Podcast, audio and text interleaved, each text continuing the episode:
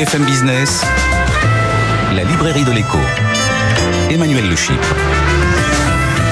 Bienvenue dans la librairie de l'écho, l'émission de BFM Business qui vous offre chaque semaine le meilleur de la littérature économique. Alors évidemment, pas d'émission sur les livres sans auteur. Ils seront nos invités dans la première partie de l'émission, Mathieu Laine et Honoré de Balzac. Oui, vous avez bien entendu, Honoré de Balzac. Et puis dans la deuxième partie, eh bien, euh, nous retrouverons euh, nos critiques, Christian Chabagneux, Jean-Marc Daniel, pour leur coup de cœur et leur coup de gueule, avant euh, que nos chroniqueurs, eh bien, ne nous fassent part de leur découverte dans le temps Stéphanie Colo, notre bibliothécaire, et puis Benaouda Abdelhaim qui, euh, encore une fois, a parcouru euh, le globe à la recherche des meilleures études. N'oubliez pas notre compte Twitter, notre page Facebook. On démarre tout de suite avec nos invités. 150 ans les séparent et pourtant ils portent tous les deux le même regard acéré sur le peuple français versatile, obsédé par l'égalitarisme, peu respectueux euh, des lois. Tous les deux dénoncent les méfaits de l'administration pléthorique, de la fiscalité excessive et de la centralisation.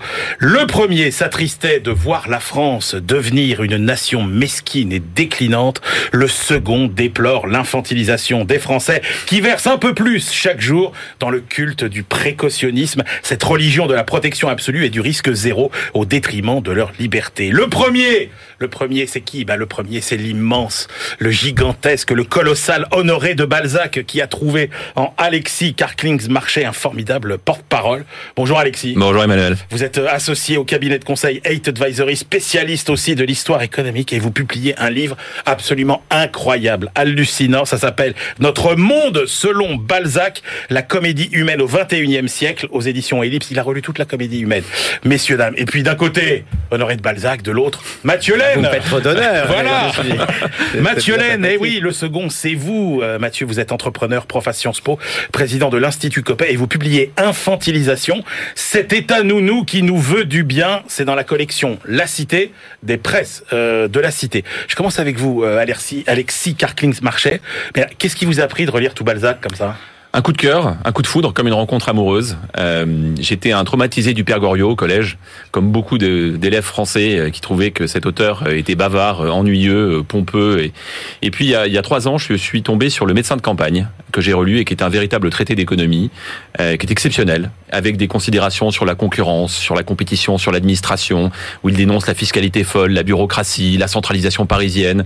Et il explique comment un médecin prend un village du Dauphiné et le revigore complètement, le redéveloppe avec des règles d'économie qu'on a tendance à oublier aujourd'hui, Emmanuel. et donc génie, et puis premier livre. On attaque derrière la maison du single, on y parle de banque, on attaque Illusion perdue, le chef-d'œuvre de Balzac, on parle d'entrepreneurs pendant quasiment 400-500 pages, etc., etc. À la fin, 80 des livres, c'était impossible de m'arrêter en me disant à chaque livre que je lis, j'en trouve qu'il y a toujours quelque chose. Alors tout ne se vaut pas, mais il y a quand même une très très grande qualité. Et effectivement, Balzac est un génie, oui. Alors, euh, vous dites, il a tout compris de la France et des Français de, de son époque. Comment il décrit l'esprit français? Alors, l'esprit français, il y a une forme d'admiration pour euh, un peuple génial, euh, créatif, qui est capable du meilleur, mais qui malheureusement est aussi capable du pire. N'oublions pas, Balzac écrit la comédie humaine entre 1829 et 1847 à peu près, il décède en 1850, et lui nous parle surtout et avant tout de la France, de la Restauration, donc juste après Napoléon, et de la monarchie de Juillet. Et donc il n'aime pas cette période qu'il trouve justement médiocre, déclinante, euh, et il fait référence aux grandeurs de l'histoire française, et ça, il l'aime. Ce qu'il aime beaucoup moins, euh, c'est l'obsession pour euh, l'argent, mais la finance, j'allais dire spéculative. Il aime les entrepreneurs, il n'aime pas les gens qui font de l'argent pour l'argent. Il reproche aux Français d'être incapables de suivre, de respecter la loi, mais en même temps, il leur dit en même temps, vous êtes sans arrêt, sans arrêt, sans arrêt à recevoir des nouvelles lois et de nouvelles injonctions. Leur obsession pour l'égalité et les, j'ai même envie de dire l'égalitarisme plus que l'égalité. Il a une très très belle phrase euh, dans un de ses ouvrages, en l'occurrence Béatrix, qui est un roman assez méconnu, dans lequel il dit les Français, en cherchant l'égalité et l'égalitarisme, ont développé le droit à l'envie avec un E majuscule, autrement dit la jalousie. Voilà.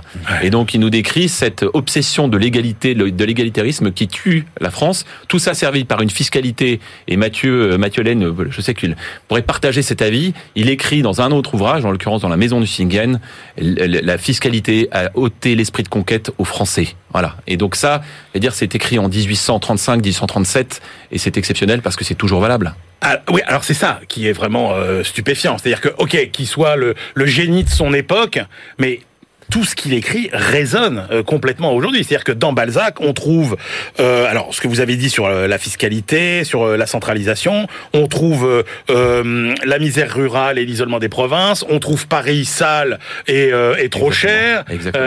tout y est. Oui, même le combat féministe. Euh, Balzac était peut-être un des premiers, peut-être le premier euh, auteur féministe où il défend le droit à l'émancipation des femmes. Et encore une fois, il faut se rappeler l'époque où il écrit ceci. Euh, c'est complètement révolutionnaire. D'ailleurs, l'Église lui en veut beaucoup à l'époque, même si lui se revendique catholique. L'Église catholique ne l'aime pas du tout, du tout. Il sera d'ailleurs mis à l'index et, son œuvre sera rejetée. Donc oui, un auteur extraordinaire. Alors évidemment, ça pose la question, et, je l'entends de façon implicite, Emmanuel. mais au fond, rien n'a changé. Est-ce que rien n'a changé? Mais qu'est-ce que qu'est-ce qu'on peut vraiment faire? Ben finalement, euh, je crois qu'il y a euh, dans les corpus des idées, il faut se rappeler qu'il y a des réalités. Il y a une réalité euh, par pays. Un peuple, c'est une réalité dans la culture, dans la façon d'être, et qu'aucune politique ne peut finalement prendre trop de distance par rapport à cette réalité. Je trouve que la, la force de l'œuvre de Balzac et en faisant cette, ce travail de trois ans, c'était une façon de résumer la pensée de cet, immense écrivain. C'est de vraiment faire ressortir ces transversalités, ces permanences de l'histoire qui nous concernent encore aujourd'hui, sur lesquelles tout programme politique devrait s'appuyer. Oui, parce que ça veut dire aussi qu'il est quand même assez vain. Euh, malgré ce qu'essayent de, de, nous dire beaucoup de dirigeants politiques, d'espérer changer le peuple, en fait. Alors oui, on peut. Qui est le rêve sans doute de tout gouvernant, de tout dirigeant. C'est bien sûr, mais c'est une lecture d'Honoré de Balzac. Euh, ça n'est pas une lecture absolue, et donc c'est un parti pris. Il a un parti pris. Lui est admiratif des grands hommes et des grands hommes, ceux qui sont capables de justement d'emmener les peuples. Il avait une admiration pour Napoléon Bonaparte, même s'il là aussi il est capable de le critiquer. Il était impressionné par ce génie et par cette, cette vigueur. Il s'inquiète de voir la France devenir, et je vous cite, hein, une nation mesquine, médiocre et déclinante. Ah oui, qui ne pense plus qu'à l'apparence. Euh, qui pense plus qu'à gagner plus, que, un peu plus que son voisin. Alors pour celui qui euh, qui gagne un peu plus, c'est formidable et ça lui permet de tomber dans l'apparence. En revanche, euh, ceux qui ceux qui réussissent, bon bah ils ont tendance à un peu étaler leur argent, ça lui déplaît beaucoup. Et au fond, cette, cette espèce d'obsession de l'argent au détriment des grandes des grandes conquêtes et notamment via l'entrepreneuriat, parce qu'il y a de très très beaux portraits d'entrepreneurs hommes et femmes dans la comédie humaine. Il y a David Séchard dans Édition perdue, il y a, il y a beaucoup de femmes. Il y a d'ailleurs la femme de David Séchard aussi, Eve Séchard, qui a un rôle très important. On va retrouver César Birotteau. Et bref, il y a, dans toute l'œuvre de, de, de, de, Balzac, on va retrouver euh, des personnages. Et ça, il aime les entrepreneurs. Il aime les hommes politiques qui sont capables d'emmener un peuple. En revanche, l'obsession pour euh, le bal, le prochain bal, ce qui était d'ailleurs un paradoxe, parce que lui-même sortait beaucoup, il aimait ça. Hein. Euh, Balzac n'est jamais à un paradoxe près. Mais oui, il y a une espèce d'énergie incroyable qui se dégage dans, dans son souhait, dans, dans la façon dont il décrit la société. Il a tellement peur que la France devienne une petite nation. La comédie humaine, c'est l'œuvre qui consacre le plus de place euh, à l'économie, et c'est un vrai traité d'économie politique. Résumez-nous sa philosophie. Euh, est-ce qu'on pourrait le classer, par exemple, aujourd'hui, dire qu'il est libéral, euh, qu'il est... Il est favorable à la liberté économique. Il se dit pourtant anti-libéral, mais pas au sens où on l'entendrait aujourd'hui, euh, ou même au sens anglo-saxon, hein, c'est-à-dire là pour le compte progressiste radical. Non, il est, il est favorable à la liberté d'entreprise, et d'ailleurs il écrit des pages magnifiques dans le médecin de campagne sur la concurrence, en disant la concurrence c'est la vie. La concurrence, c'est la vie. Sans la concurrence, une entreprise se meurt et le protectionnisme est dangereux. C'est mmh. quand même extraordinaire d'écrire cela. Donc il est favorable à la liberté économique, mais dans le même temps, il est euh, plutôt favorable à un État à sa place, à sa place. Il n'aime pas que l'État intervienne trop dans l'économie, soit sous forme de fiscalité, soit sous forme d'investissement, soit sous forme de règles et de lois qui sont décidées à Paris et qui n'ont aucune euh, mise en pratique possible au niveau euh, au niveau local. Donc voilà, c'est un, corpus, on va dire plutôt libéral, euh, mais avec un attachement à l'État dans ses fonctions régaliennes et dans sa capacité à emmener le peuple. Oui, parce qu'il est quand même effectivement assez attaché à, à, la liberté individuelle. Oui, tout à fait. D'ailleurs, il, il, est impressionné par les individualités dans l'histoire. Et donc, il y a beaucoup de portraits. Il consacre énormément de pages à des grandes personnalités qui ont marqué l'histoire de France. Et ce sont toujours des individus qui ont su s'extraire de la masse par justement une énergie euh, incomparable. Alors vous citez notamment par exemple dans euh, Les employés. Ah oui, un livre extraordinaire. Alors les employés, ça critique de la, alors de la fiscalité et de l'administration trop lourde. C'est fantastique. Voilà un roman qui est complètement méconnu et qui est pourtant un des, un des meilleurs de Balzac.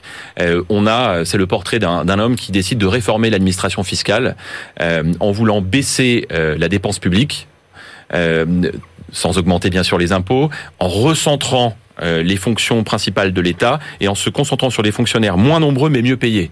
Voilà. Et donc ah euh, c'est, on en est là. Euh, et c'était les employés, on est dit autour de 1840. Et on en est et on en est toujours là. Et on en est toujours les, là, donc, euh, toutes voilà, les réformes de l'État, enfin les dizaines de projets de réforme de l'État. Et pourtant, l'État était, à Euh. l'époque où Balzac écrit, évidemment bien moins euh, développé qu'il ne l'est aujourd'hui. Donc on imagine déjà cette crainte. C'était euh, un propos véritablement révolutionnaire pour l'époque. Alors il a une vision assez moderne aussi de ce que doit être l'éducation Oui, et oui, l'éducation nationale. oui. Il a beaucoup écrit sur l'éducation, euh, notamment un très beau livre euh, qui s'appelle Ursule Mirouette, là encore un roman méconnu, euh, où il raconte l'histoire d'une jeune fille qui était éduquée justement par à la fois la connaissance, mais pas apprendre, apprendre par cœur. Il déteste cette éducation, on bourre les enfants d'apprentissage. Et au contraire, il faut être par le jeu, par le plaisir, par la culture. Il se méfie en revanche des grandes écoles. Il dit l'élitisme à la française produit peut-être de, de belles intelligences pour les ministères, mais elle ne produit aucun conquérant et aucune de ces énergies qui sont capables de transformer euh, une nation. Ah oui, donc il avait vraiment euh, tout écrit, c'est Ah, absolument. c'est- voilà, c'est pour ça que j'ai pas, Ah je n'ai pas arrêté Emmanuel. Et alors, qu'est-ce qu'il dirait euh, Alors, j'allais vous demander qu'est-ce qu'il écrirait aujourd'hui? Qu'est-ce qu'il penserait de la France d'aujourd'hui? Qu'est-ce qu'il penserait de la gestion de la crise sanitaire euh, euh, Qu'est-ce qu'il dirait sur le, le rôle de l'État, euh, sur euh, les Français qu'on infantilise Et on va y venir avec. Mathieu Laine. Ah, je pense qu'il faut faire attention à ne pas interpréter un auteur et le mettre dans, un, dans une autre époque, même s'il y a évidemment des messages qui traversent le temps. Euh, je crois que cette inquiétude sur une France qui serait déclinante, qui serait peut-être mesquine, qui se priverait de ce génie qui fait ce peuple. Et, et, euh, parce que parce qu'une administration trop lourde ou parce qu'une bureaucratie trop lourde parce qu'une infantilisation euh, trop puissante empêcherait cette cette libération des énergies je pense qu'il serait très très critique euh, avec cette mentalité. Et pas seulement avec le gouvernement actuel ou le président actuel. Je crois que c'est finalement une tendance forte d'une nation qui n'est pas assez fière de ce qu'elle est qui a oublié son histoire et qui est capable de tellement mieux Bon, Mathieu Laine, vous avez vu, il y a, il y a, il y a Balzac, euh, et vous, euh, Non, euh, allez, euh, 150 Non, moi, ans. ce qui me, ce qui me, 150 ans après ce qui me fait envie là, c'est de, c'est de le lire. Et Ah, d'ailleurs, oui. euh, le, le 26 février, je vous donne rendez-vous. J'en ferai ma chronique euh, mensuelle ben, dans voilà. les Échos. Ah, mais ça, Pourquoi non, Parce que- va faire un, un- Un va tabac. avoir un retentissement Quand je l'ai reçu, je n'avais qu'une envie, c'était de m'y plonger. D'ailleurs, je m'y plonge ce week-end.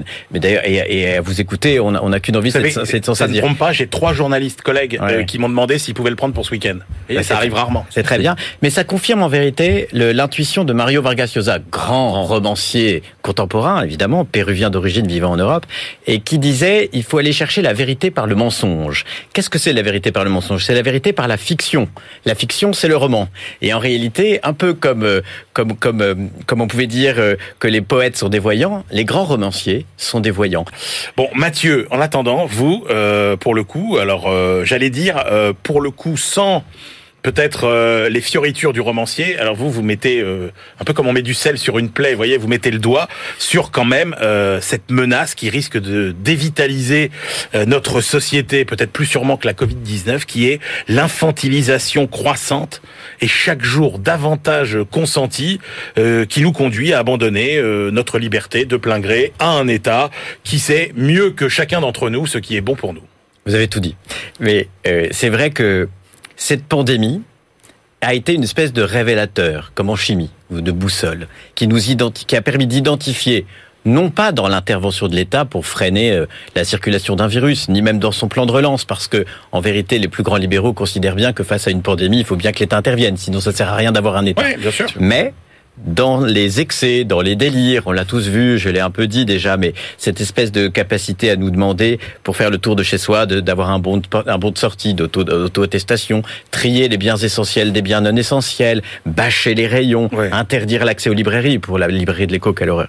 Euh, et, et donc tout cela, tous ces délires administratifs, finalement, ont permis à, à bon nombre de Français, me semble-t-il, d'identifier qu'il y avait là une sorte de délire. Et je ne parle pas des vaccins, et de, on pourrait en parler bien sûr, et de tout ce processus de lenteur qui a été créé pour que l'on atteigne un consentement qui en, réalité est encore plus lent parce qu'on fait peur aux gens. Oui, Donc c'est l'épidémie de la peur. Vous savez, c'est comme dans, dans le hussard sur Oui, le toit de mais Giono. parler Mathieu, la perversité, c'est qu'on voit bien, c'est qu'en fait, on, nous- on nous demande à chaque fois une, une, une- un petit renoncement qui, en soi, se justifie, mais que au fil des, des petits renoncements, on en arrive quand même à une situation. c'est euh, vraiment là le cœur de la réflexion. C'est-à-dire, ça fait il y a 15 ans, j'ai déjà écrit un livre sur ce sujet. Donc ça n'a rien à voir avec les Ça s'appelait dirigeants La Grande moment. Nurserie. La grande nurserie, en finir avec l'infantilisation des Français, j'ai eu une grosse influence, comme vous pouvez le voir. Mais euh, à la fin des fins, c'est quand même intéressant de voir qu'à travers les siècles, les, les dernières décennies. Si on veut se plonger d'ailleurs dans Tocqueville, il a écrit sans doute les, parmi les plus belles pages sur cette dimension maternante, protectrice, et, qui, qui, réduit en vérité la liberté et la responsabilité individuelle. Il y a, un, il y a un, une mécanique très perverse qui veut que d'un côté, l'État se veut de plus en plus protecteur aussi parce qu'il répond à des demandes de protection, mais qu'à force de protéger une bonne partie des citoyens, se disent face à un risque, je vais renvoyer ma liberté et sacrifier ma liberté au service d'une sécurité potentielle apportée par l'État, et je désapprends la liberté et la responsabilité au passage. Et là, vous avez une dynamique pernicieuse qui vous emmène et c'est pour ça que je dis que c'est pas quelque chose qui est une espèce de réflexion éthérée d'un libéral perché. Pas du tout. Ça concerne tout le monde. Et c'est dangereux parce que ça nous met sur un chemin de servitude. Et vous nous dites, euh, aujourd'hui, le danger, c'est plus euh, Big Mother que Big Brother. C'est le mélange des deux, mais c'est vrai qu'il y a un côté maternant, mais ça rejoint ce que vous disiez à l'instant, c'est-à-dire euh, séparément, on peut se dire, bon, c'est fait pour notre bien quand même tout ça. Oui. Et en réalité, dès qu'on prend un peu de recul, on se rend compte qu'on est étouffé. C'est vrai, Mathieu Laine, sauf que euh, à l'épreuve des faits, la gestion de la crise, elle montre que finalement cette approche euh, infantilisante et euh, elle est moins efficace que euh, les approches des pays qui sont davantage tournés vers la responsabilité, l'utilisation intelligente des sciences cognitives. tout, tout, beaucoup de pays asiatiques et qui ne sont pas des dictatures. Ou, Absolument. voilà, donc il y a quand même des pays qui ont eu des approches Exactement. Et dans ces pays-là, on a géré la pandémie non pas malgré le peuple, mais avec le peuple avec de la technologie, avec le partage d'informations. La technologie, on ne doit pas en avoir peur dès lors que c'est encadré par des normes. C'est, pas, ça devient pas forcément Big Brother. Et je trouve que euh, malheureusement, notre méthode, qui est de mettre comme dans, dans Knock euh, toute une population au lit ou tout un pays sous cloche, a des conséquences vraiment terribles. Ne rentrons pas dans la guerre des âges, mais il faudra qu'on soulève un jour ce, ce sujet, hein, pour être très honnête. Euh, nous sommes dans une, dans une, dans une dérive qui va montrer à la fin comme c'est toujours le cas avec l'infantilisation, c'est finalement une vraie grille de lecture, cette approche, bah, que ça crée, c'est une machine à déception.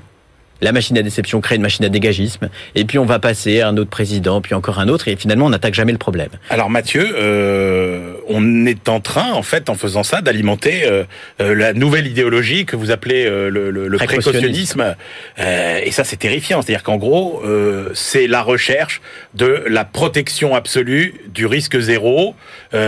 pourquoi en France plus qu'ailleurs? Et euh, c'est ça, ça a trait à ce que à ce que Alexis euh, disait de Balzac. C'est vrai que nous avons été un État avant d'être une nation. Nous sommes très légicentristes. Nous, nous notre, c'est dans l'ADN de notre peuple d'être ainsi. Et c'est vrai que aller radicalement contre n'aurait pas beaucoup de sens. Partir du principe qu'il faut euh, vivre dans un monde aseptisé au risque zéro, c'est une promesse dystopique qui peut nous mener vraiment droit dans le mur. Et à l'autoritarisme, au despotisme. Alors, est-ce que, alors là quand même, je vous avoue que j'ai tiqué. Est-ce que vous n'allez pas euh, un peu trop loin quand vous euh, craignez justement cette tentation euh, despotique? Je ne crois pas. Alors, je ne fais pas partie de ceux qui disent nous vivons en dictature. Vous savez, il y a des gens qui disent ça aujourd'hui. alors là, je les envoie en aller direct, peut-être par retour d'ailleurs chez Maduro ou, en Corée du Nord, pour qu'ils se rendent bien compte de ce que c'est qu'un pays libre. Je ne dis pas du tout ça, hein, Emmanuel Chypre, vraiment pas. en revanche, si vous lisez Tocqueville et si vous voyez tout ce qui se passe autour de nous, Tocqueville disait qu'on arrive au despotisme soit par la violence, soit par l'habitude. Et tout ce que je décris là, quand on prend du recul, on se, rend compte que on prend l'habitude, dès qu'on a un problème, d'abandonner nos libertés au bénéfice d'un pouvoir qui n'a pas l'air et qui n'est pas d'ailleurs, qui n'a pas une mauvaise intention, il n'y a pas de perversité mais qui nous veut du bien. Qui vous veut du bien, comme dans le film. Vous savez, Harry a un ami qui mm. vous veut du bien. Ah, à la fin, ça se finit pas très bien. Bon. Et donc, il faut quand même faire très attention au chemin qui est là. Il y a des, il faut des lanceurs d'alerte, des Balzac euh, nouvelle génération. Il y a d'ailleurs des romanciers qui le feront sans doute très bien. Ah, mais vous en avez un, vous en citez un là.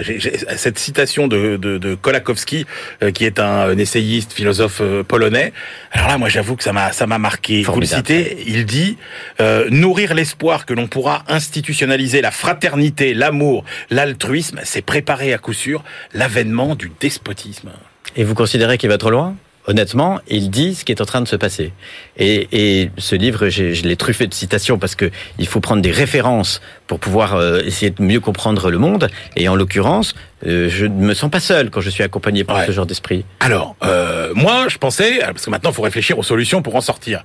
Et alors, moi, Il y a je un a- chapitre sur ça. Ah mais bien sûr, mais alors moi je vous avouerai que j'étais euh, séduit euh, au cours des dernières années par, vous savez, cette théorie du, du nudge. Oui. C'est-à-dire en gros cette idée qui cherchait, qui nous disait, allez, le nudge c'est génial. C'est-à-dire c'est cette idée, des- cette théorie des incitations. L'exemple le plus connu du nudge, c'est euh, on vous dessine une petite mouche dans les dans les pissotières pour que vous uriniez dessus et éviter de salir autour. Je me dis, vous qui la racontiez. Voilà, non, mais c'est pour expliquer que tous les gens ne savent pas, parce qu'il y a eu, des, il y a Bien eu sûr. beaucoup de travaux de recherche, etc. Et je me disais, mais oui, c'est ça la synthèse géniale, c'est qu'on nous incite à Ah oui. avoir les bons comportements. Et vous dites pas, pas du, pas du Alors, tout malheureux. j'étais très Le séduit. c'est terrible. J'étais très séduit aussi et Thaler, honnêtement, c'est Thaler et Sunstein qui ont, qui ont, qui ont pensé tout cela, est un très grand, est un très grand penseur.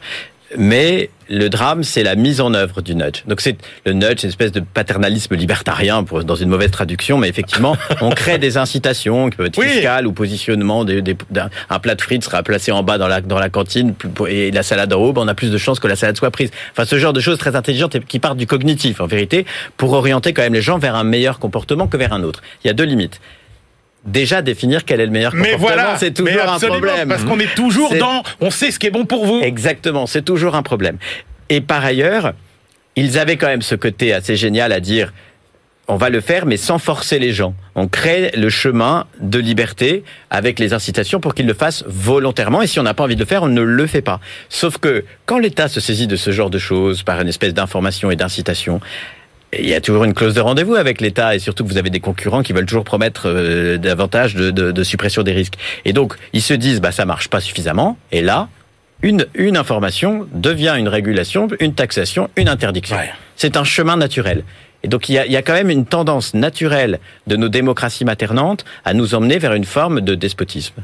Et alors vous, alors vous avez euh, un développement effectivement euh, euh, passionnant sur euh, ce que ce que vous proposez, c'est ce que vous appelez euh, finalement le, le- la Le capacité de l'État. Ah oui, ou la, oui. ou la state C'est capacity, votre réponse. capacité C'est-à-dire qu'en gros, vous dites la capacité de l'État, c'est allez une, une synthèse entre le libéralisme adepte du laisser-faire du 19e et puis le libéralisme plus moderne, régulateur. L'État pose des règles, il peut intervenir, mais euh, et là et là vous dites Oui. c'est ce- c'est la voie moderne Oui. qu'ont choisi tout un tas de pays dans le monde euh, et, qui et qui fonctionne très très bien. Alors vous citez l'Estonie par exemple. Voilà. Alors, il est, il est. Moi, mon métier, c'est d'aller chercher dans le monde académique contemporain des, des solutions pour des dirigeants d'entreprise. Quand je travaille là-dessus, je, mon, mon intuition, mon premier réflexe, c'est d'aller regarder quelles sont les dernières publications académiques.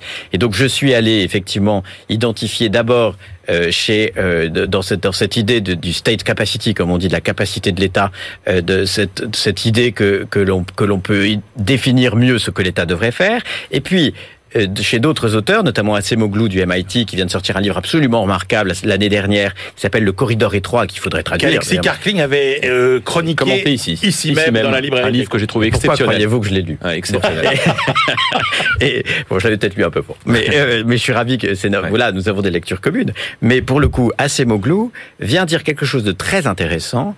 Il définit ce corridor étroit entre le Léviathan ou l'État, disons, absent et le Léviathan despotique, qui est le Léviathan enchaîné. C'est exactement ce que devrait faire le président Macron, et s'il ne le fait pas, un candidat à l'élection présidentielle nous avons, parce que c'était une pandémie, fait sortir l'État de son lit, comme une rivière. En plus, on voit ça en ce moment, malheureusement, en France.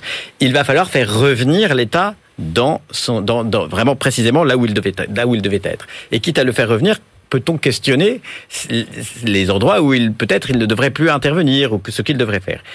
C'est dur, d'abord, parce que quand le pouvoir, et c'est sa nature, s'étend, il a toujours un peu de mal à rendre le pouvoir. Quand le citoyen se déshabitue à- à faire par lui-même et transfère son pouvoir, il a toujours un peu peur. Ça s'appelle le vertige de la liberté. Mais que peut-il faire?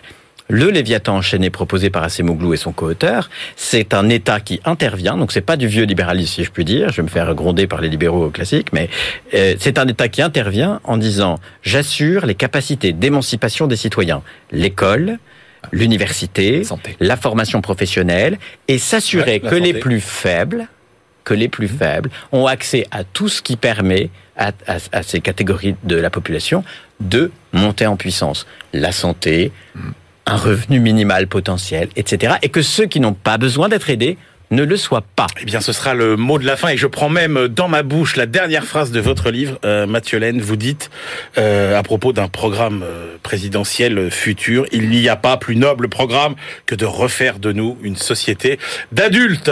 Merci beaucoup à tous les deux. Alexis Karklings Marchais, Notre Monde selon Balzac, c'est aux éditions Ellipse. Et puis Mathieu Laine, Infantilisation, cet état nounou qui nous veut du bien, c'est aux éditions La Cité. On se retrouve tout de suite pour la deuxième partie de l'émission. BFM Business, la librairie de l'écho. Emmanuel Le Chypre. On se retrouve pour la deuxième partie de cette librairie de l'écho que nous clôturerons comme de coutume avec nos chroniqueurs, Stéphanie Colo, notre bibliothécaire, Benaouda Abdedaïm, notre globetrotter. Mais tout de suite, euh, ils sont là, nos deux critiques attitrés. Christian Chavagneux, éditorialiste à Alternative économique. Bonjour Christian. Bonjour. Et puis Jean-Marc Daniel, euh, professeur euh, émérite à l'ESCP et critique attitré de la Société d'économie politique. Allez, on va commencer, tiens, avec le choix de Christian.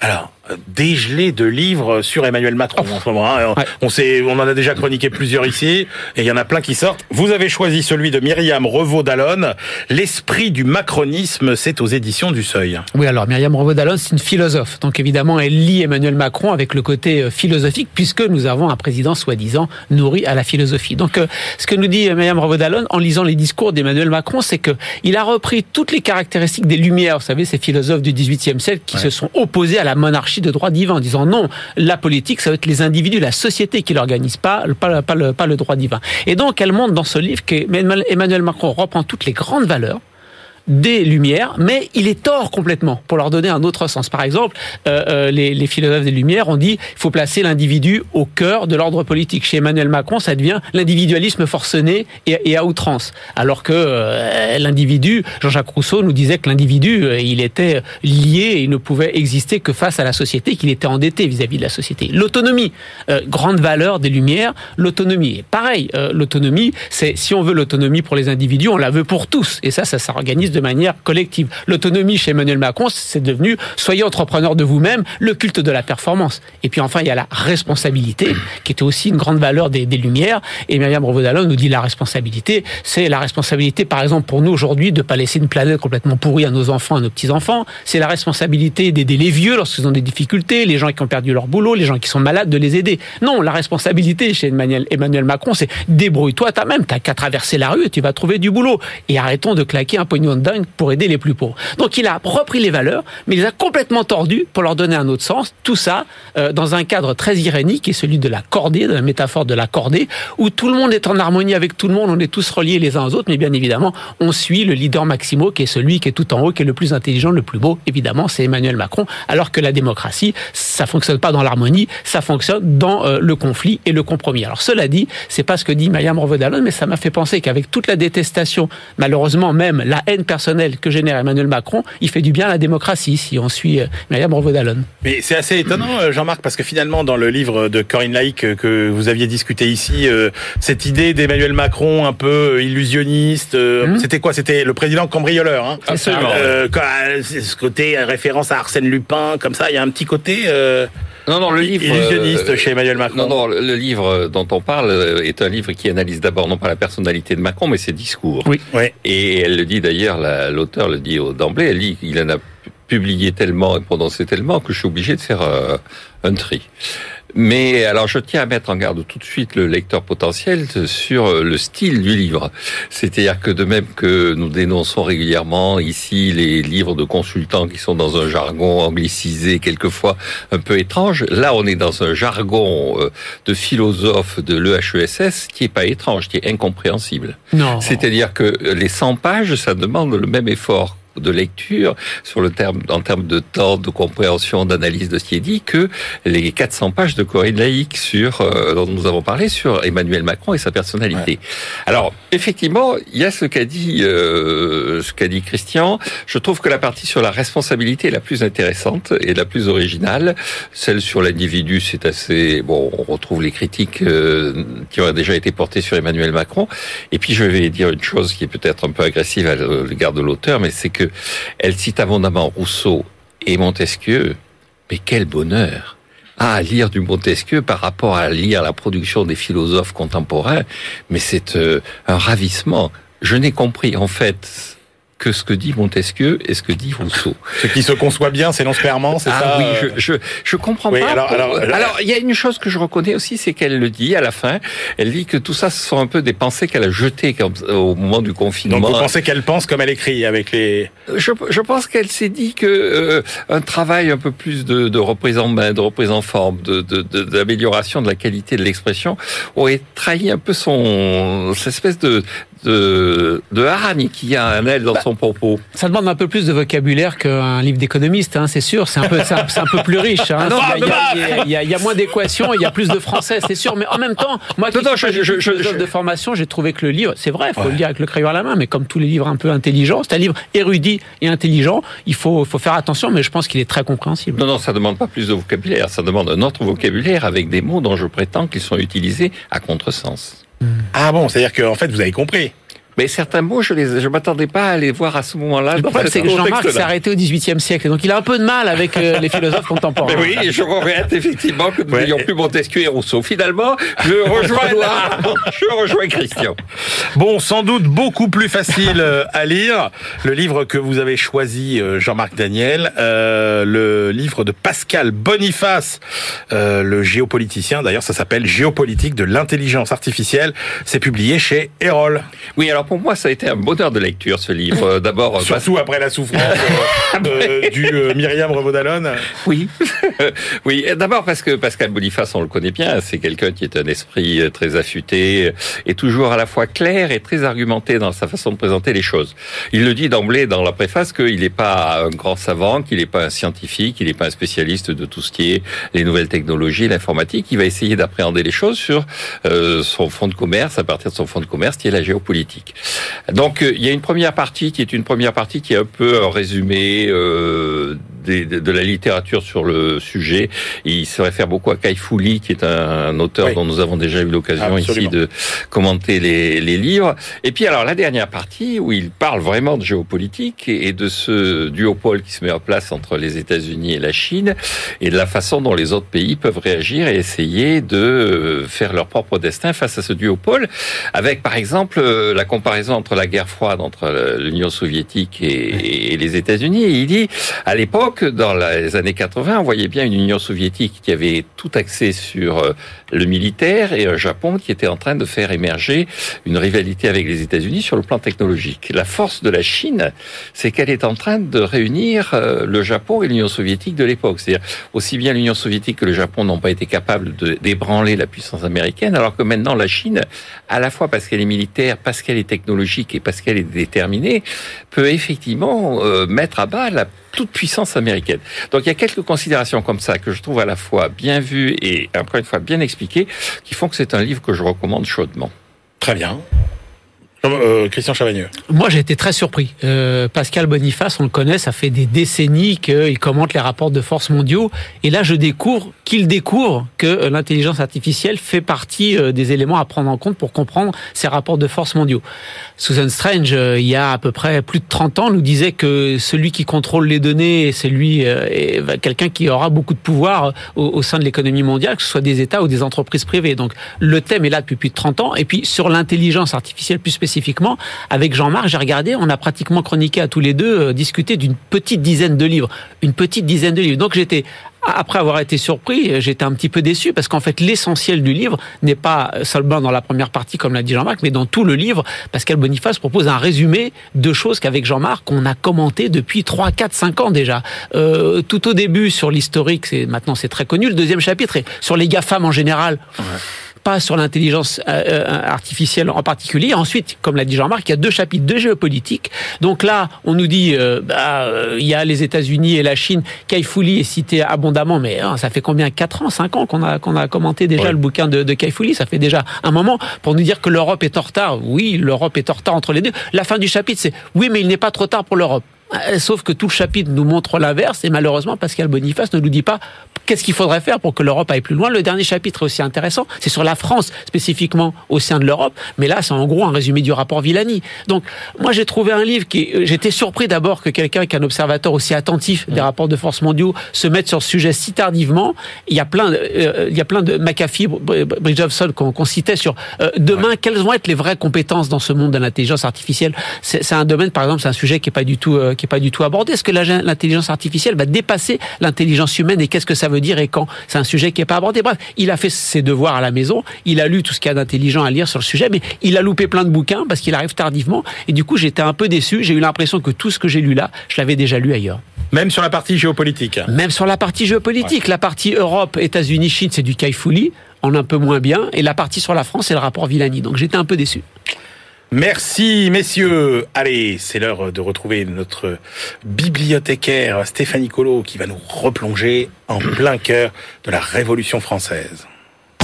BFM Business, la librairie de l'écho. Les livres d'hier et de demain. Bonjour Stéphanie. Bonjour, Emmanuel. Allez, en quelle année euh, faites-vous euh, euh, finalement stopper notre formidable machine à voyager dans le temps? Alors cette semaine, on s'arrête le 26 septembre 1789. Au cœur de la Révolution. Jour où Mirabeau s'exprime devant la tribune de l'Assemblée constituante, Ouais. il vient défendre la proposition de Necker, c'est-à-dire augmenter les impôts pour éviter la banqueroute. Aïe, aïe, aïe, aïe, aïe. Alors, qui est Mirabeau euh, Alors, Stéphanie? Honoré Riquetti, comte de Mirabeau, c'est un écrivain, un homme politique, figure de la Révolution, vous l'avez dit. Il est né en 1749. Il étudie le droit à l'université d'Aix-en-Provence. Il mène une vie ensuite de débauche, accumule les dettes, si bien que son propre père euh, l'envoie Ah oui. en prison. Euh, et à la veille de la Révolution, Mirabeau se présente en Provence aux élections des États généraux. Il est rejeté par la noblesse, mais se fait élire par le tiers-État en 1789. C'est un orateur hors pair de euh, l'Assemblée nationale. Il est le porte-voix hein, des, révolutionnaires. Il fait aussi partie des, des fondateurs de la Société des Amis des Noirs en faveur de l'abolition euh, de euh, la traite des Noirs et de l'esclavage. Il a aussi une position ambiguë, il faut le dire, euh, puisqu'il est favorable à une monarchie constitutionnelle. Il défend sans succès le veto absolu, tout en continuant à défendre le peuple. Alors, euh, pourquoi prend-il cette position euh, Mirabeau en faveur euh, d'une hausse d'impôts? Dans quel état est la France à l'époque? Alors, il faut savoir qu'en 15 ans de règne, Louis XVI a triplé les dettes. Le, les finances du royaume sont totalement à sec. Le PIB, enfin, pardon, la dette publique s'élève à 80% du PIB. Et Mirabeau dresse le constat de, ce constat en tout début de tribune. Il dit deux siècles de déprédation et de brigandage ont creusé le gouffre où le royaume est près de s'engloutir. Le combler, ce gouffre effroyable. Le ministre des Finances de l'époque, Necker, vient régulièrement hein, devant l'Assemblée constituante euh, pour demander des emprunts euh, et des hausses d'impôts, ce que refusent les représentants. Et ce 26 septembre 89, Necker est au euh, pied du mur.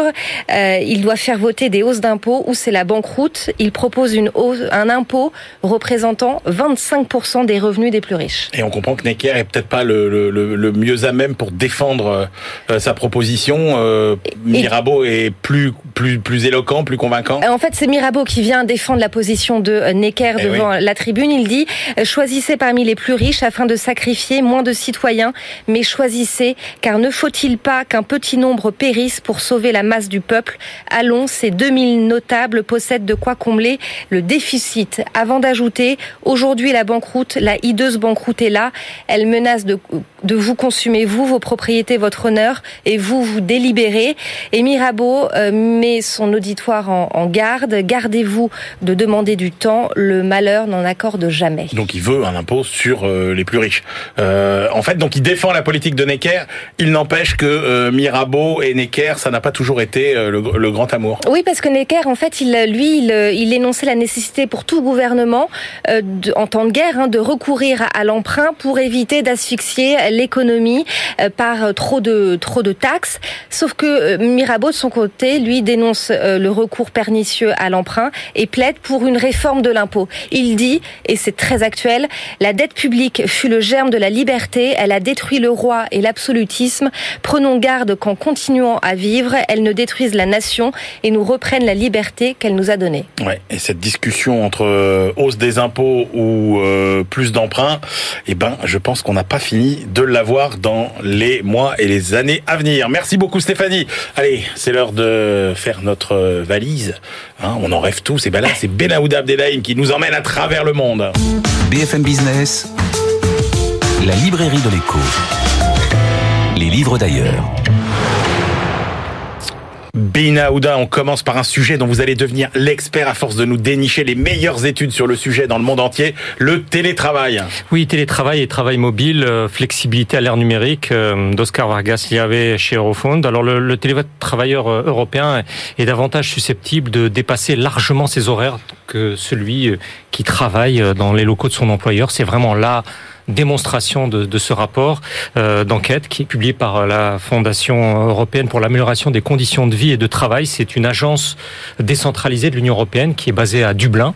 Euh, bien entendu, ce document procède secteur par secteur, fonction par fonction, etc. Et il commence par établir que ceux qui disposent euh, d'un cadre organisé au point techniquement, technologiquement, ils ont les bons outils, font état d'une meilleure autonomie, d'une meilleure productivité et d'une amélioration de l'équilibre vie professionnelle, vie personnelle, notamment du fait de moins de temps perdu dans les transports.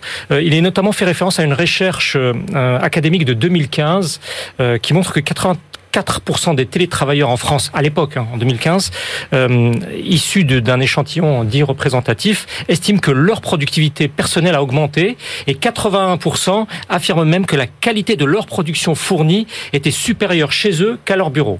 Alors, ah ouais. euh, élément que l'on retrouve également ensuite euh, dans des études de, du même ordre en Belgique, aux Pays-Bas, donc c'est vraiment quelque chose d'européen. La formation permanente n'est pas davantage affectée par cette situation, ce qui peut l'être c'est un point très important, c'est la visibilité au sein de l'entreprise. Et donc une moindre euh, propension, une moindre possi possibilité de faire évoluer sa carrière. Alors, avec l'autonomie euh, vient souvent donc une intensification euh, du, du, labeur, hein, c'est vraiment le terme à employer, dans une perspective constante de, de, ne surtout pas se laisser décrocher dans une compétition interne au sein de l'entreprise. Le paradoxe de l'autonomie, nous dit euh, Oscar Walgasiave, est ainsi un télétravailleur régulier euh, est deux fois plus amené à dépasser la limite légale des 48 heures hebdomadaires, euh, c'est la limite européenne, qu'un qu'un travailleur normal dans son bureau normal. D'accord, passionnant. Qu'est-ce que l'internetisation de la migration internationale, Benahouda oui, Un néologisme. Il s'agit d'une étude dirigée par euh, l'université canadienne McGill. Ouais. Euh, pratiquement 160 pays examinés en croisant un ensemble de, de sources. Euh, L'objet de la recherche de Luca Maria Pesando et de ses collègues, c'est voir comment le taux de pénétration d'Internet dans une société, dans un pays, peut être corrélé à euh, la propension à émigrer, à l'intention d'émigrer. L'équation est vraiment très claire plus le pourcentage d'utilisateurs réguliers d'Internet est élevé, plus la proportion, la disposition à partir est élevée, quel que soit le pays. Et cela que le motif premier soit d'ordre économique ou bien d'ordre politique. Pourquoi? Parce que l'accès à Internet permet de se comparer à autrui partout ailleurs dans le monde sans le ah filtre bah d'une oui. autorité quelle qu'elle soit, éducative, ah politique, oui. sociale, peu importe. Un avenir plus radieux euh, à l'étranger devient temporairement, pour toujours, euh, pour certains, un horizon qui repose sur des informations précises que l'on peut évaluer soi-même. Euh, et euh, c'est un travail spécifique qui est mené en, en, Italie, qui est particulièrement intéressant dans, dans cette recherche, euh, qui a été menée dans un centre de réception d'immigrants en, en, Calabre, et qui atteste que parmi les demandeurs d'asile, plus les compétences numériques euh, d'une personne sont affirmées, plus elle a une propension à rechercher une amélioration de son sort économique à l'extérieur. Elle ne cherche pas à rester dans ce centre. Euh, si l'on prend par ailleurs un baromètre dans 14 pays arabes, quel que soit le niveau d'éducation, l'indice de volonté d'émigration est supérieur parmi les utilisateurs d'Internet au quotidien. Donc on est au-delà euh, du simple au double pour une personne qui ne serait-ce qu'à fréquenter l'école primaire, donc qui sait se servir euh, de façon basique d'Internet. Alors les, auteurs concluent que leur travail de, de croisement des sources, c'est encore euh, très important de souligner cela, sur ce sujet suggère qu'Internet n'agit pas seulement comme un instrument d'observation des comportements migratoires, mais que maintenant il soutient à présent effectivement de façon active le processus des migration, c'est-à-dire qu'on passe par Internet pour émigrer. Passionnant, passionnant. Enfin, on s'intéresse à l'actionnariat de Huawei, Benahouda. Oui, et sa structure de gouvernance. Alors, euh, c'est vraiment un dossier qui mobilise en ce moment les, les, services de renseignement occidentaux. Nous avons parlé euh, récemment sur cette antenne de, de, du travail des, des services suédois. Euh, comment démontrer que Huawei euh, l'équipementier euh, télécom chinois en pointe dans la 5G euh, serait sous le contrôle de l'armée populaire de libération, c'est-à-dire de l'armée chinoise. Et alors, ils vont devoir chercher ailleurs que dans cette quarantaine de pages en chinois, rédigées par un professeur de droit à Pékin, spécialiste des questions juridiques sur l'investissement. Nous avons eu la, la traduction par un confrère chinois, Zicheng Wang, en anglais, qui est un journaliste qui publie une lettre qui s'appelle Pekingology. c'est un travail vraiment de haute valeur, d'après lui, parce que vraiment, il, il, il brosse l'ensemble des, des, sources ouverte sur ce sujet. Euh, alors, il faut rappeler que le capital de Huawei est officiellement détenu par ses salariés, euh, leur part formant un bloc, euh, bloc qui est sous le contrôle d'une holding à 99% formé par un comité d'organisation syndicale, qui est une instance sous supervision euh, formelle du Parti communiste chinois. Ce qui poserait donc la question du caractère virtuel en fait des, bah oui. des actions détenues, puisqu'elles ne seraient pas détenues euh, et assorties d'un droit de propriété. Mais le professeur Wang Jun euh, considère qu'il n'est pas juridiquement fondé d'y voir une entreprise d'État et donc encore moins une entreprise de l'armée, parce que ce, ce juriste qui a, qui a, travaillé encore une fois sur l'ensemble des sources ouvertes disponibles estime que l'approche de l'actionnariat collectivisé ouais. élimine d'abord les les, les, les, difficultés de prise de décision pouvant résulter de l'actionnariat salarié direct et de ce fait cela renforce en fait l'autonomie de gestion de ce management par rapport au pouvoir public. Et en ce sens, il est plus réaliste, je cite euh, l'auteur, de dire que Huawei est contrôlé par la direction plutôt que par le syndicat et ni de près ni de loin, il n'est ici question de la main de l'armée. Bien entendu, tout cela est susceptible d'être remis en cause avec d'autres recherches. Eh bien, au moins, c'est très clair. Merci beaucoup, Benahouda Abdelhaim. Allez, c'est l'heure de nos ultimes choix. BFM Business, la librairie de l'écho. Les livres de la dernière minute.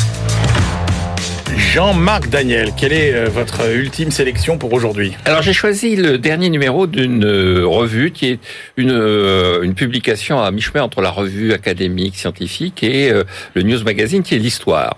Alors c'est une revue qui est toujours de très bonne qualité, que je lis toujours avec plaisir et le dernier numéro, celui de février, est consacré entre autres à une histoire des inégalités. Ah ouais Donc mille ans d'histoire des inégalités, il y a une interview qui commence avec euh, les conséquences de la révolution franciscaine sur la perception par l'Église des pauvres, de la pauvreté et des inégalités. Ouais. Il y a une interview de Thomas Piketty euh, et je me suis assez de façon assez surprenante, senti un accord avec lui sur un certain nombre de sujets. Oh là là, Jean-Marc, attention. Euh, oui, oui, oh effectivement. Je, donc je me suis. C'est quoi ce virus qui frappe Un virus inconnu Oui, je, je, il faut que je me ressaisisse.